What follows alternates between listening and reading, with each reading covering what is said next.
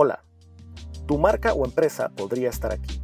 Por una pequeña cantidad, podrías tener un anuncio con nosotros distribuyéndose en todas nuestras plataformas.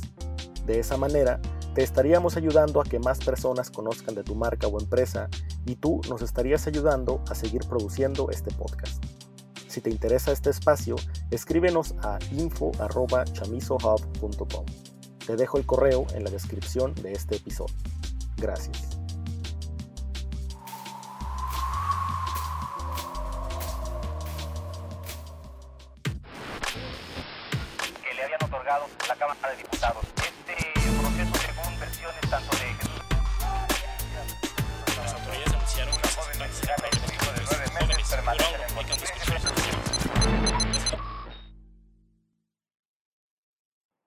¿Qué? Bienvenidos nuevamente a Cada Siete para hablar de un tema que está en boca de todos en México y porque todos participan en las redes sociales o la gran mayoría de la población de la República Mexicana y del mundo y las redes sociales se han convertido, y más con esta pandemia de COVID-19, en parte de nuestra vida diaria.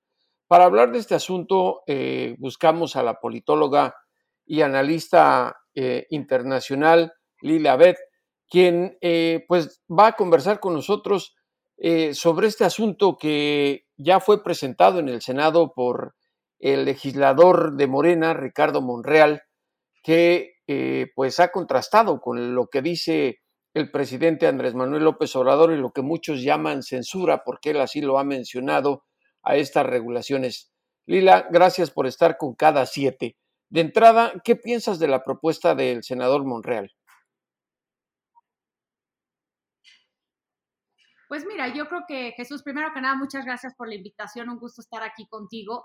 Primero yo creo que se suma a este debate que surgió evidentemente desde que suspendieron de manera permanente la cuenta de Twitter del expresidente Trump. Esto causó un debate no solamente en Estados Unidos, sino a nivel internacional del poder que tienen las redes sociales sobre lo que algunos expertos dicen que es la violación de la libertad de expresión. Eh, en Estados Unidos, si bien es cierto, y, todo esto está relacionado a lo que ocurre en México, y ahorita eh, me explico por qué, eh, en Estados Unidos, si bien es cierto que las redes sociales no están reguladas, eh, hay una ley que data a 1996, que es la ley de decencia de las comunicaciones, que se basó en dos casos en ese momento, que fue por pornografía infantil, y fueron dos casos que llevaron a, a la promulgación de esta ley, y dentro de esta ley eh, se encuentra la sección 230.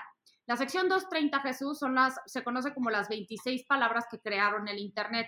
Básicamente dicen que un proveedor tecnológico, un proveedor electrónico interactivo, como se conocen hoy, eh, están protegidos del contenido que publican sus, los terceros o los usuarios en sus distintas plataformas. Es decir, no son responsables del contenido que publican sus usuarios. Y esto evidentemente eh, les permitió eh, que, nacieran las redes sociales tal como las conocemos el día de hoy, porque de, esta manera eh, no están moderando ni están eh, editando ¿no? El material que se publica en sus, distintas plataformas y por ende hay una diversidad de perspectivas, de ideas, de ideología, etc.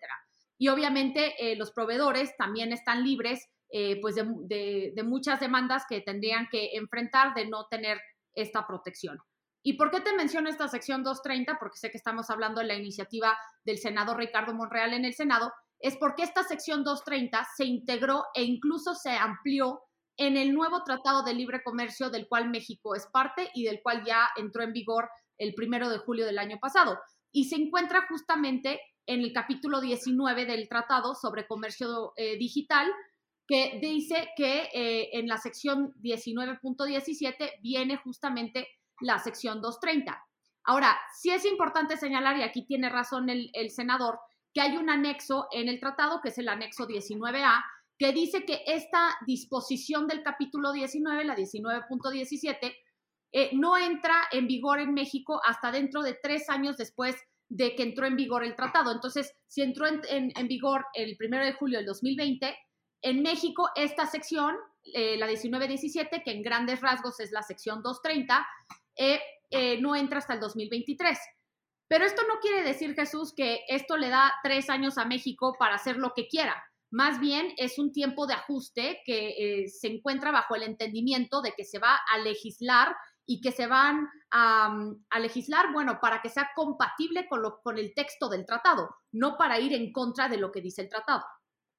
Ahora, Lila, eh, aquí déjame...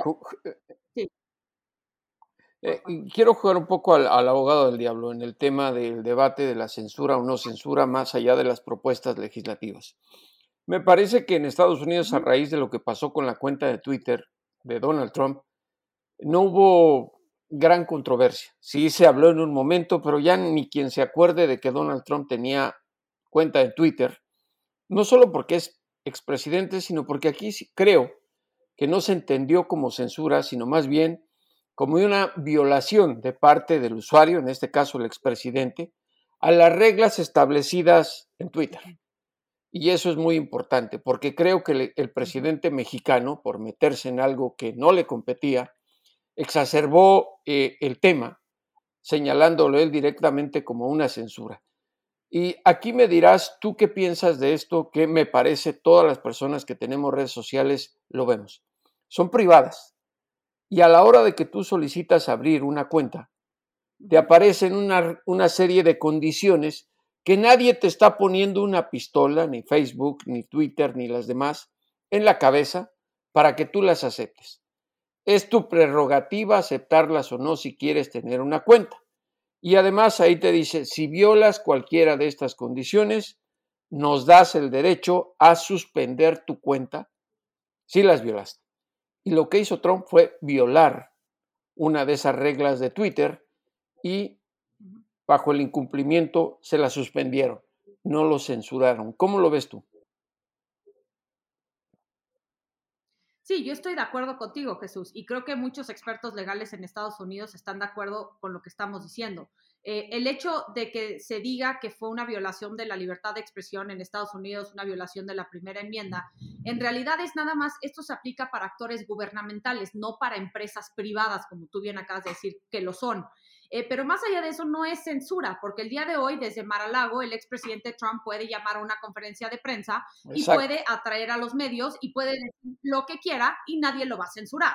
Entonces, evidentemente no es un tema de censura, yo estoy de acuerdo que cualquier usuario se, suma a estas plataformas, acepta los términos y condiciones y bueno, pues si llegas a una violación dentro de alguna de ellas, la, el proveedor tiene el derecho de suspender o cancelar una cuenta, ya sea temporal o de manera permanente. El tema que se está debatiendo ahorita es que lo que decía la sección 230 era que están protegidos del contenido de los usuarios que publican en sus plataformas siempre y cuando los, los proveedores no estén jugando un papel editorial, es decir, no estén moderando el contenido. Entonces, hay un debate del otro lado que dice, bueno, si ahora te estás metiendo a moderar y hacer un tema editorial, entonces se tienen que ajustar y actualizar las reglas en Estados Unidos porque entonces ya está tomando decisiones internas cada empresa privada de cuándo van a, a, suspender una cuenta o cancelar una cuenta. Finalmente, yo creo que el, el, mensaje de fondo y el problema es que nos estamos dando cuenta, o muchos nos estamos dando cuenta, que el poder de las redes sociales está en pocas manos, en muy pocas empresas, y que tienen mucho poder. Este, y que creo que eh, necesitan ser más transparentes y rendir más cuentas, no solamente en el tema de cómo operan internamente o cuándo van a, a suspender o cancelar una cuenta o cuándo no, porque también hay que ser sinceros, Jesús. O sea, el, expresidente Trump llevaba cuatro años eh, difundiendo desinformación, odio, promoviendo eh, el racismo, etcétera, la violencia como tal. Y de repente se dieron cuenta las empresas de redes sociales que tenían un botón mágico para cancelar una cuenta o un usuario en sus plataformas. Evidentemente esto surgió después de lo que ocurrió el 6 de enero en el Capitolio, que fue un asalto a la democracia de Estados Unidos pero él llevaba, como lo estamos viendo en estos momentos en el juicio político, con la evidencia que presentan los nueve fiscales de la Cámara de Representantes, pues Trump llevaba meses generando este discurso y, lo, y se culminó en el 6 de, enero, ¿no? Entonces, pero, mira, esto es lo que estamos viendo por pero ahora, eh, eh, digo, podemos entender el interés de Twitter de mantener una cuenta vigente del presidente de los Estados Unidos, que era en su momento Donald Trump, hasta que se derramó el vaso con esa gota que mencionas del asalto al Capitolio. Y que justo ahorita que está el cuestionamiento a los abogados de Trump en el juicio político, ellos, fíjate nada más, y esto se puede ver como una, un tema que contrasta con lo que ocurrió, han presentado eh, fragmentos de discursos de Trump durante la presidencia, en la cual dicen ellos que la prensa lo descontextualizó, porque nunca alentó ni promovió a los grupos supremacistas, ni a los neonazis, ni a todos los que tú quieras llamar que comulgan con la política ultraconservadora del Partido Republicano. Entonces, vuelvo a formularte eh, el cuestionamiento. ¿Por qué en México? Bueno, entiendo por qué, porque lo motivó el presidente López Obrador. ¿Por qué exacerbamos algo que no, en realidad, no es censura? Porque en México también hay que ser muy sinceros, Jesús, pues hay un fondo político. Estamos en pleno ciclo electoral y si algo aprendimos de de las elecciones presidenciales en Estados Unidos es que las redes importan, importan muchísimo, y más en una época de pandemia. Este, creo que en la política todo es de tiempo, si no es ninguna coincidencia que de repente eh, salga esta iniciativa eh, eh, en el Senado. Obviamente yo estoy de acuerdo contigo, impulsada desde Palacio Nacional, a meses de, las elecciones intermedias en, México. A ver, hay 128 ciudadanos en, México, 98 millones de, mexicanos son usuarios activos en, distintas redes eh, y yo creo que van a hacer un, poder muy importante para las elecciones y por eso vemos también eh, que, que Ricardo Monreal impulsa esto. Me parece que hay un tema peligroso también dentro de lo que incluye la iniciativa de, del senador Monreal, porque pues habla de que el IFT va a ser el árbitro entre el usuario y la empresa cuando vaya a haber un tema de una cancelación o una, suspensión de cuenta. Estamos hablando que el presidente en agosto, si mal no recuerdo, del año pasado, Andrés Manuel López Obrador, dijo que el IFT, como muchos de los órganos autónomos que, ahora ya no son autónomos, eh, o que no están llegando a no serlo, eh, se, se debe de integrar a la SCT. Entonces estamos hablando que si el IFT se integra a la SCT, pues entonces el que va a tener el poder realmente eh, es el gobierno, ¿no? Eh, de, tener el poder de cuándo sí se debe cancelar o suspender una cuenta, aunque son empresas privadas. Entonces, creo que aquí hay una línea muy fina que, puede llegar a un punto muy peligroso y que evidentemente se disfraza detrás eh, o, bajo el argumento de que se está protegiendo la libertad de expresión de los mexicanos. Pero creo que hay un fondo político y creo que todo tiene que ver con la elección de junio. Impensable que un, político y presidente eh, que comulgaba con ideas eh, antiliberales o neoliberales como Andrés Manuel López Obrador ahora esté a favor de crear una entidad que sería como una especie de Big Brother en las redes sociales en México. Algo que me parece inconcebible todavía de, de, de quién viene pues la iniciativa. A mí me parece increíble. Pero aquí hay otra cosa que me gustaría que si tú sabes, si tuviera los datos para ampliar del por qué estamos debatiendo esto.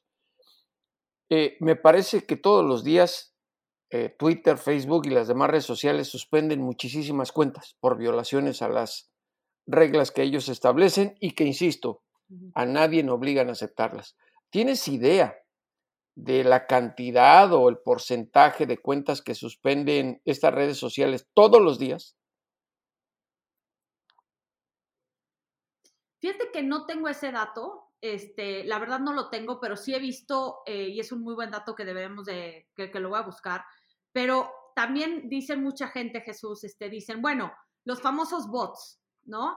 Eh, dicen, si pueden estar identificando, no tengo el número como tal, pero sé que cancelan y suspendan muchas cuentas eh, diarias, si tienen la, posibilidad de tener algoritmos o la manera de identificar a usuarios que están eh, promoviendo el odio y la violencia, ¿por qué no también pueden identificar estos bots que están atacando ¿no? a ciertos usuarios? Y esto es un debate que también surge aquí en México y creo que por eso también la, urgencia ¿no? de, de pasar esta iniciativa este, yo creo que va a ser muy complicado que pase. Eh, la, Morena tiende a, hacer lo que es necesario para avanzar sus intereses, pero me, gustaría recalcar un tema aquí también, Jesús, que creo es sumamente importante y, por eso empecé con ese tema, que están violando el Tratado de Libre Comercio, Jesús. O sea, están violando no solamente el tema del comercio digital, están eh, en violación también del capítulo 28 en las buenas prácticas regulatorias, van a actuar en muy mala fe porque van a estar, están regulando para violar el tratado dentro de tres años. Y si tomamos en cuenta que de por sí se vienen encima varias cuestiones eh, difíciles para México dentro del nuevo tratado, entre ellos el capítulo litigios, de derechos pues, laborales, litigios. el litigios, exactamente, arbitrajes internacionales. Entonces empiezas a abrir un frente, déjate tú si pasa aquí en México. O sea, esto también tiene consecuencias económicas y, bilaterales, trilaterales también, pero más con Estados Unidos, en, e, en, temas que de por sí vienen muy difíciles y ahora te vas a subir al ring en, en otro tema que en realidad es pues innecesario, es un capricho político por parte de la bancada de Morena. Entonces, sí, me, o sea, a veces eh, el tema del, de las redes es, eh, eh, es, muy polémico y la gente tiene sus ideas, pero más allá de esto hay, un, hay cuestiones técnicas que en realidad van a violar el tratado y que creo que eso es muy importante señalar, que puede tener consecuencias profundas en el, en, a corto plazo con, con, Estados Unidos y, y creo que de por sí hay otras cuestiones en la relación bilateral que van a estar difíciles de atender, entonces no se me hace una buena estrategia por parte del Senado presentar esta iniciativa. Ahora, eh, digamos en términos de las violaciones a los compromisos internacionales, y hablas del TEMEC, que es lo que está aquí vigente, eh, ¿tú crees que la gente en realidad esté preocupada por eso? Te lo menciono porque pareciera que los usuarios, y sobre todo en México, ven estas redes sociales como algo que es simplemente está ahí para comunicarse y que si un político llega a meterse eh, y comulgan con él ideológicamente, está bien, pero si otros hablan de eso, se van a los extremos. Y es ahí donde no veo el equilibrio en el debate en México en, el tema de las redes sociales. Porque yo reitero, me parece que el, problema de fondo es aquí la confusión de censura con violaciones a reglas de empresas privadas, de compromisos internacionales y la libertad de expresión.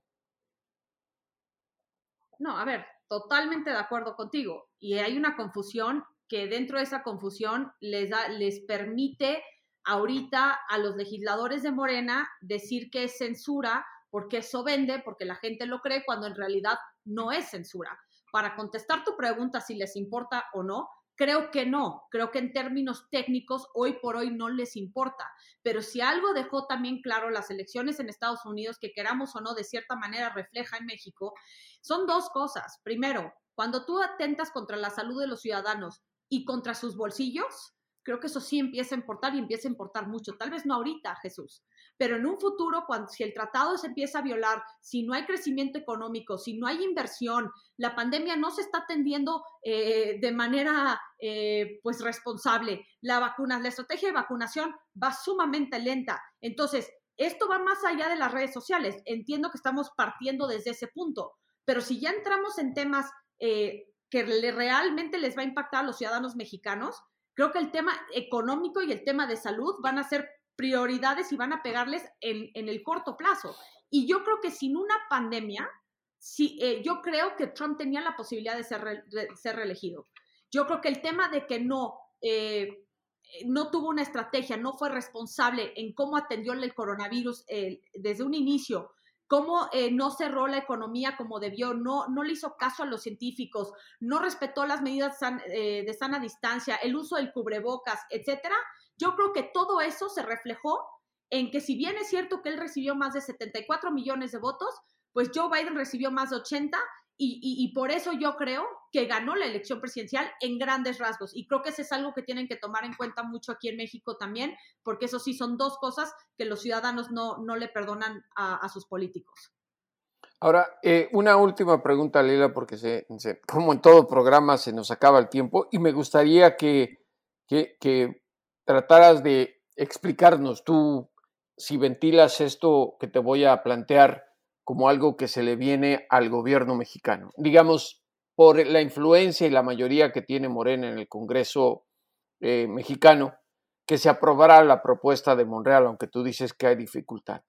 Tú ventilas en un futuro cercano eh, una demanda por parte de estas transnacionales de las redes sociales al gobierno mexicano? Es decir, digamos que el Big Brother intente regular al sector privado de las redes sociales que hasta cierto punto han ayudado a fortalecer a las democracias. Te pongo, o a la defensa de los derechos humanos, te pongo rápido, lo que pasa es que no hay memoria a veces en el gobierno mexicano el caso de Egipto, por ejemplo. Eh, ¿Tú ves esta situación en un futuro cercano de problemas, de demandas de estas redes sociales que son empresas privadas extranjeras en contra del gobierno de México? Mira, yo creo que a corto plazo sí están relativamente protegidos por el anexo 19A que no implica hasta el 2023. Creo que en el Inter, y es un extremo, dicen muchas, no muchos expertos que no va a ocurrir, las redes sociales como empresas se pueden salir de México. O sea, si realmente creen en este Inter que este, no, no, van a, no quieren al IFT como árbitro y no quieren que se involucren en sus términos y condiciones y cómo funcionan internamente sus empresas, una opción es que se salgan de México, lo han hecho en otros países. Este, y por otra, claro, claro que van a llegar demandas este, por parte de, de estas empresas a partir del 2023 y en el Inter también hay otra manera, y en Estados Unidos tú bien lo conoces, este Jesús, y es el tema de lobbying, es el tema de cabildeo en el Congreso de Estados Unidos. Entonces, pueden apretar, ¿no? La tuerca por medio de otros rubros, ¿no? Este, apretar mucho el tema de, derechos laborales, que de por sí es un tema que, que metieron los demócratas en el tratado cuando se negoció en la Cámara de Representantes y que el tema de compromisos ambientales va a tener este, un choque natural con la agenda y, que trae eh, de medio ambiente el, el actual, la, actual, la actual 4T. Entonces, creo que les pueden ir apretando, ¿no? Ciertos temas para eh, eh, causarles ruidos, para hacerle la vida un poco difícil al gobierno mexicano si estas empresas eh, empiezan a hacer cabildeo en el Congreso de Estados Unidos que tienen millones y millones de dólares, entre ellas la que más se gasta en temas de cabildeo es Facebook por el impacto que tiene en, en, traducirse en votos electorales, en contiendas y en comicios. Entonces, tampoco hay que subestimar el poder de estas empresas en el gobierno de Estados Unidos y cómo eso puede reflejarse en eh, consecuencias en, en otras materias sin que realmente piensen que es el tema de redes sociales hasta que llegue el 2023 y ahí sí ya puedan eh, caer las, las demandas y los arbitrajes internacionales. Pues Lila, muchísimas gracias por esta conversación eh, de un tema tan candente en todo el mundo eh, de las redes sociales y la censura, la libertad de expresión y violaciones a compromisos internacionales. Esperamos que en otro momento, ya cuando esté más el tema en discusión en los foros internacionales, puedas platicar nuevamente con nosotros aquí en cada siete. Y a todos los que nos ven y nos escuchan, pues síganos en las plataformas justamente de las redes sociales, Facebook, Twitter, Instagram, eh, Telegram y nos despedimos con el llamado de siempre, a los criminales y a los políticos que nos devuelvan al México que nos arrebataron. Gracias.